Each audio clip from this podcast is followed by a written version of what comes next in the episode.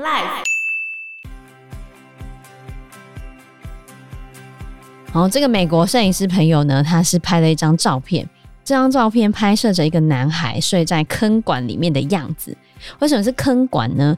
因为当时蒙古的晚上是零度以下，当时这一群孩子和他们的同伴挤在地下坑道，因为地下坑道才有热水，他们根本没有办法在地表上面生存。Hello，大家好，我是 Joe，我是 Fana，我是 Anna。哦，我们录音的一月三十一号这个礼拜，又出了一个新闻，有 YouTuber 去全联跟家乐福吃里面的东西，吃完之后又摆回去。我看到这个新闻，嗯，他后来出来道歉的时候说他有结账，后来有细心的网友分析了那一张发票，发现他是事后又跑去买一趟。事后啊，就是被大家爆出来的事后。对啊，就是他已经做了这一件事情，然后他第一次出来道歉的时候，说我那些东西其实是有结账，你们不要误会我。但是那时候他其实是还没结账，他根本没有结账过，他是后来又去买了一次一样的东西，然后去结账啊。骗子吗？骗子，对啊、嗯，他们要流量嘛，求人得人啊，我只能这么说。但是这种知识型网红越来越，姿势，你是说资深事端的那种姿势吗？对，知识型网红 越来越多，也，也有这一种哦，姿势型、哦、有啊，最近出来的。Toys，超哥，那是被大家酸的吧？因为他们他们的确是知识型网红啊，哦，对啊，或者是做一些奇怪的事情啊，跑去人家车子上泼漆啊。或者是那个跳狗类直播这种，所在都有。这时候就会给大家一个印象：年轻人是不是越来越多八加九？法娜，你觉得是真的吗？可能现在自媒体很红吧，然后就像刚才说的，要流量，所以就开始做一些更 over 的事情。但年轻人有没有特别坏？我是觉得还好。但是我这一阵子看到的很多相关的内容，嗯，也会提到，就是在其他国家，比如说泰国或者是日本，他们也有青少年就是被叫去犯罪的问题，嗯，因为也是跟我们先前讲的一样，青少年犯罪他们的罪行相对是比较低的，所以就会被帮派拿来利用，或者是被一些诈骗集团拿来利用当车手这样子，因为他们的刑责比较低呀，啊。嗯，对，这的确是有的，但是犯行的程度有没有越来越严重，或者是越来越多？我们就要从数据来看。根据内政部警政署的资料，我们台湾在一百零七年到一百一十一年暴力犯罪当期的发生数跟当期发生的破获率，常年都维持在百分之九十六以上，而且发生的件数是逐年下降的。在民国一百零七年的时候，当年的暴力犯罪案件有九百零二件，到了一百一十一年，二零二二年的时候，全年只有四百七十件。那真的下降很多哎，所以感觉上治安应该要变好了吧？应该是好的啊。但是呢，从二零一四年到二零二一年期间，青少年的犯罪人口，这边讲的青少年人口是十二岁以上未满二十四岁，在二零一四到二零二一这八年期间，青少年犯罪人口比率上升了百分之四十七，让比例增加啦。可是你刚刚讲的那些犯罪又，我们整体的犯罪比率下降，但是都是青少年在犯罪，十二岁到二十四岁中间在犯罪。哦，我觉得跟诈骗车手有关吧，因为他们就很容易被叫去当车手啊。答对了，青少年犯罪百分之二十四是诈欺，百分之十是毒品，嗯，百分之八点七是妨碍秩序。百分之七点二是窃盗，剩下比较常见的就是飙车啦、公共危险跟一般伤害，这都只有六趴左右而已。哦，诈欺是最多的，四分之一。可是我我可是我必须讲，诈欺真的很好赚。你怎么知道？因为我有 我有学生在搞这一行呢。啊？你说当车手吗？还是当打电话？我有一个学生，他妈妈还给他钱，让他当本去诈欺。嗯，所以他妈妈自己在做这个？不是，他妈妈，他妈妈是赞助他吗？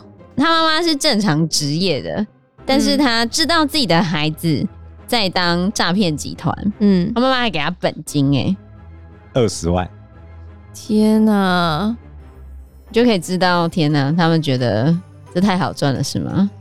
所以在二零二一年的时候，青少年的诈欺嫌疑犯已经破万人了，在二零一四年的时候只有三千七百人，结果在八年之后。整整翻了快三倍，所以这种黑色产业其实水很深。我必须说，蛮钱很多。像去年的时候，比如说在前年的时候，台湾著名的帮会名人会，他们还在台北市中山区的大直万豪酒店办春酒，当时直接订了八十五桌，然后还找艺人来献唱，然后还有一百七十位。旗袍辣妹来迎宾，哇！那一趟春酒差不多要花六百多万，哇塞！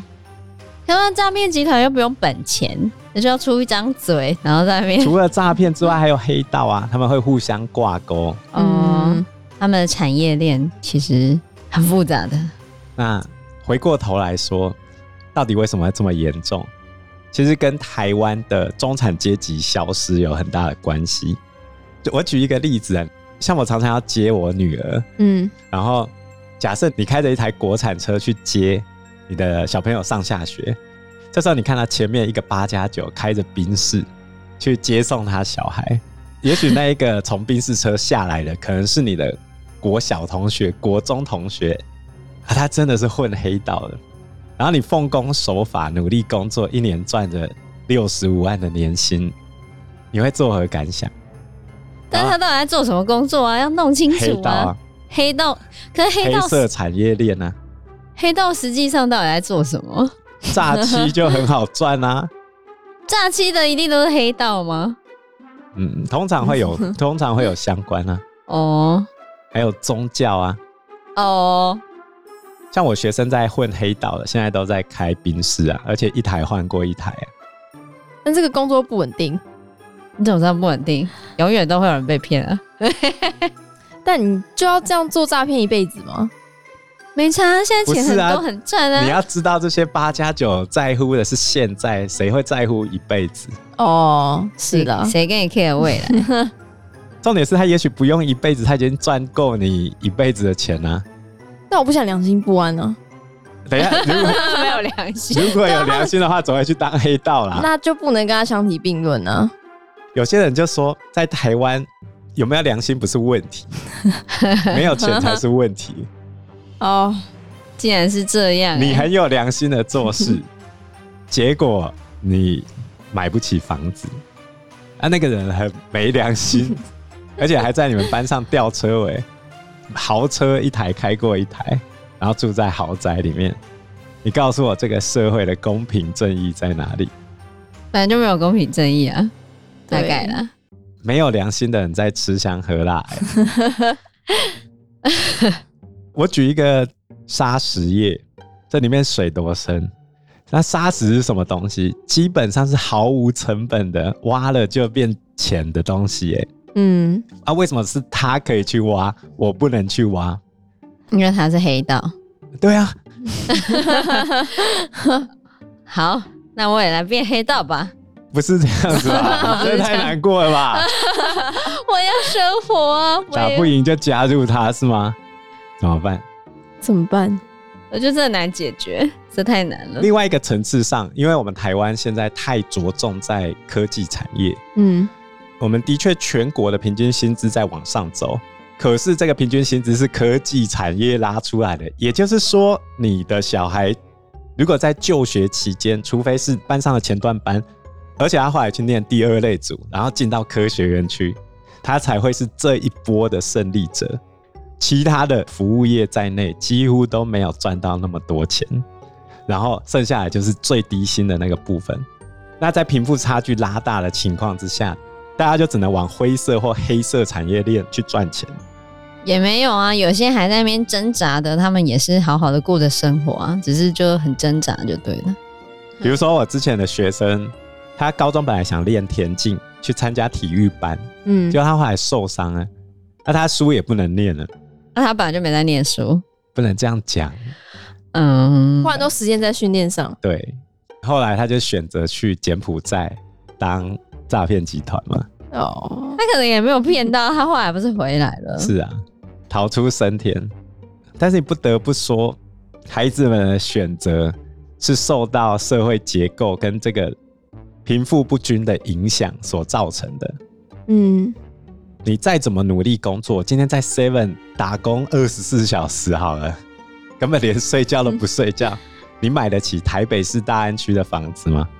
不要住台北啊！干嘛住台北？你就去住屏东就好啦。我家在竹北嘛，嗯，然后我家附近有一间 Seven 的店员。有一天，那个店员就跟我姑姑聊天，他就说：“阿姨，你知道我从哪边来的吗？”我姑姑就说我不知道，他就说我从高雄来的，然后我姑姑就说，你为什么要从高雄来竹北这边当 seven 店员？对啊，为什么竹北的 seven 店员赚的比高雄的 seven 店员多？哎，他说多很多，多少？我不知道，我不知道，他就说多很多，基本薪资不就一百八吗？就不知道啊，我也觉得很奇怪，太妙了吧？对啊，他说他在高雄的话就是最低薪资。但是他在竹北的话，可能就是有 bonus，对，或者是不是也多个几十块吗？我不知道啊，就是至少他的整体薪水是三万以上，而且同样一个连锁的餐饮店，在竹东跟竹北薪水就不一样。像竹东这边开价大概一个小时一百九，到竹北可以开到两百二到两百五之间，多一些了。时数长的话就差很多啦。是啊，而且因为现在全台大缺工的关系，常常会出现你去那一间店一两个礼拜，你就直接变主管了，因为连主管都没人了。是，然后你的薪水就直接跳一万，所以归根结底还是一个社会结构的问题，必须想办法去解决。但是怎么解决呢？大家还在摸索。嗯，反过头来说，我们把视野看到世界各地。有一个社会问题是别人有而台湾这边没有的，因为我们少子化，所以我们没有街童的问题。什么是街童？就是在街头流浪的儿童。我们只有街友，但是我们没有街童。你有曾经在街上看过小朋友出来流浪的吗？Never，真的没看过。其实，在很早期的台湾，会有那种小朋友在夜市拖着拖着乞讨。很早期有啊，因为我们后来少子化啦。像我小时候，我们班最后一号是五十号，五十号哎、欸，那是你们班一定很拥挤，对吧？现在一个班最后一号都满三十号，有一些还二十几号。对，你们大学现在一班几个人？好，比如说像我们系，好，我们系就只有一个班，但是幼教系这种人比较多，就两个班。可是至少一个班也有四十几个人起跳啊，四十几差不多了。跟我们那时候差不多，可是大学是要节省成本啊，哦，所以要把比较多人凑在一起。对，因为他们的也未来也快要倒了。对啊，这些少子化的问题，接下来就是会冲击到大学啊，大学也是会很严重。现在已经陆续很多大学都在开始逐渐倒闭了。我们如果从人口结构来看的话，因为我们台湾的人口结构非常畸形。我们之前有学过人口金字塔嘛？嗯，我们台湾是中间那一层特别胖，上下都比较少。这个形状哎，再过几年就会变成倒三角形哦，有点热气球的感觉，慢慢升上去。嗯，那在国外呢，就会出现低金字塔，也就是长得就像金字塔那个样子，底下的儿童特别多。那当大人养不起这些小孩子的时候怎么办？我们之前念过糖果屋，嗯，把小孩带去森林里面丢掉。那是因为当时候欧洲面临饥荒，养不起小孩的爸爸妈妈就只好把小孩丢到森林里面，让他去自生自灭。某种程度上，我也觉得是爸爸妈妈觉得森林里面找得到东西吃吧。哪里？哪是啊？就单纯想要把它丢在那边，少一个人吃饭。也许他可以把那只熊干掉，煮来吃啊。小孩耶，十岁耶。是被熊吃吧？嗯，泰山不就活下来了吗？那是故事、欸，那是动画。近代欧洲也有小孩子被狼养大的啊，可是那是绝对少数啊。对啊，那就看他造化。但现在欧洲也开始少子化了吧？对啊，还是欧洲也有街童的问题？欧洲要看哪里？欧洲每个国家的人口金字塔长相也不一样，发展程度也不一样。西边那边比较高，东边那边比较低。所以如果会有接统的问题，应该会是比较出现在东欧的地区。俄罗斯就有，我倒是也还没有看到啦，但我觉得也有可能有。看时间点，可能会是出现在二十世纪末期的时候，就是苏联刚解体的时候。哦。民国一百年，我们台湾有一篇研究叫做《俄罗斯街童问题之研究》，它是一本政治大学的硕士论文，它的作者是徐梦诗，然后它里面就有讲到俄罗斯的街童问题。他说，俄罗斯的街童让这些小孩子早夭，早夭就是提前往生，嗯，然后还让社会问题更加恶化。这篇论文是从苏联制度。所产生的影响，还有社会环境变迁，还有家庭系统失衡，来探讨当时候这些街童的成因，还有俄罗斯政府怎么去杜绝街童的问题。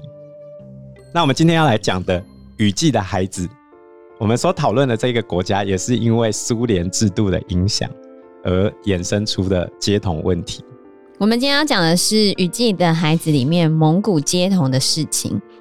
那蒙古地下儿童呢是？作者大卫·西门内斯，他从一个美国的摄影师朋友那边知道的。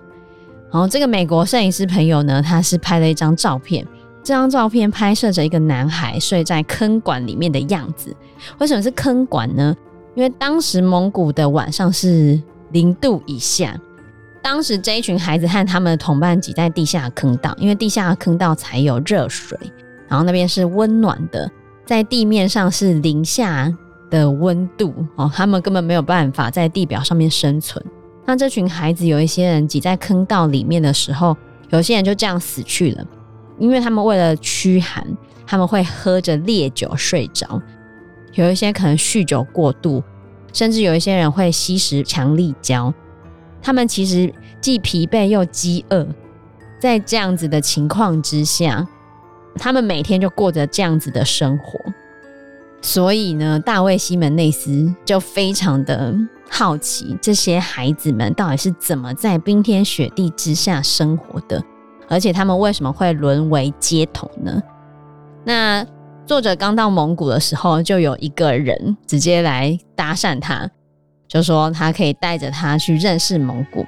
那这其实是蒙古年轻人现在想要做的事情。原本这个年轻人是在政府单位做事的哦。是在空中交通塔台工作，然后他主要就是在盖章，他会知道空中的航班和一些偶发状况。他最后甚至厉害到到路上看一下积雪的量啊，或者是风速怎样，他就可以知道这个班机会降落还是取消。可是呢，他后来辞去这个在空中交通塔台的工作，因为他觉得他每天都要看一堆政府官员在那边贪污。然后瓜分那些微小的利益，他就觉得这个世界实在太丑恶了。然后，所以虽然那个交通塔台的工作是很稳定的，会有固定的薪水，后来这个年轻人不喜欢这个工作，他就辞职了。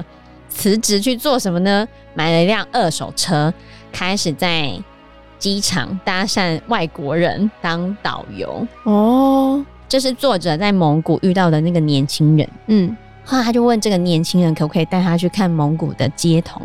后来这个年轻人说好，可以。嗯，我带你去那个蒙古的火车站附近，因为这些街童通常会在火车站附近工作。后来年轻人就带作者去火车站附近，他们就认识了一个孩子。这个孩子的名字叫做曼海三，曼呢是曼谷的曼，然后海洋的海，一二三的三。这应该是翻译的啦，嗯，然后曼海三的意思是永恒之美的意思哦，所以你其实可以知道这个名字很好听。其实蒙古语都赐予这些孩子拥有世界上最美的这些含义，还有其他的街童，另外一个街童叫做巴蒙，然后巴蒙的意思是永远强壮的意思，嗯，还有伊吉巴特代表永远的英雄。所以你从这些孩子的命名就可以知道，爸妈其实都是对这些孩子有期待的，或者这些孩子刚生出来的时候都是他们爸妈珍贵的宝物。但是为什么这些孩子会流落街头呢？以曼海山来说，曼海山其实是出生在蒙古包里面，他的爸妈是游牧民族。蒙古人本来就游牧民族啊，是啦。可是他现在在蒙古的首都乌兰巴托，乌兰巴托是城市哦。对，就是这群街童是在乌兰巴托流浪的孩子。那曼海山的爸妈原本就是是在草原上面生活的，所以他们的都市是只占一部分吗？然后其他都是草原？因为蒙古的人口密度非常低，嗯、哦，很少人住在那边。蒙古总人口是三百三十四点八万人，二零二一年的时候，现在假设多一点，差不多也就是三百多嘛，三百五左右。很少哎、欸，可是蒙古的大小是一百五十六万四千平方公里，台湾是三万六，地广人稀，超级稀啊，真的。可以跟你们俄罗斯的西伯利亚 快要相媲美，嗯，因为那边实在太冷又太干了，真的。因为时间关系，我们这一集节目就到这边喽。有任何的建议都可以在留言区告诉我们，或者是直接在 Facebook 或者是 IG 留言。我们，我们都会回应你哦。喜欢我们节目的话，欢迎按赞、订阅、加分享。如果喜欢我们今天的内容的话，也欢迎赞助我们一杯咖啡的钱，让我们可以走得更长更久。谢谢大家，谢谢大家，拜拜，拜拜，拜拜。